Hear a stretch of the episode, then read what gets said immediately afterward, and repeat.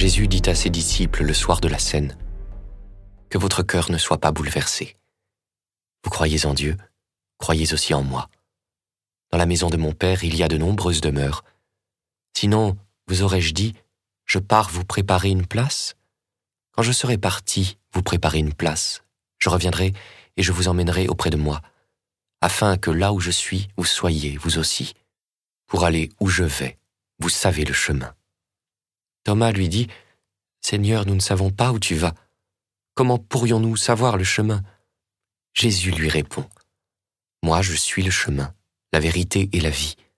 Personne ne va vers le Père sans passer par moi. Puisque vous me connaissez, vous connaîtrez aussi mon Père. Dès maintenant, vous le connaissez et vous l'avez vu.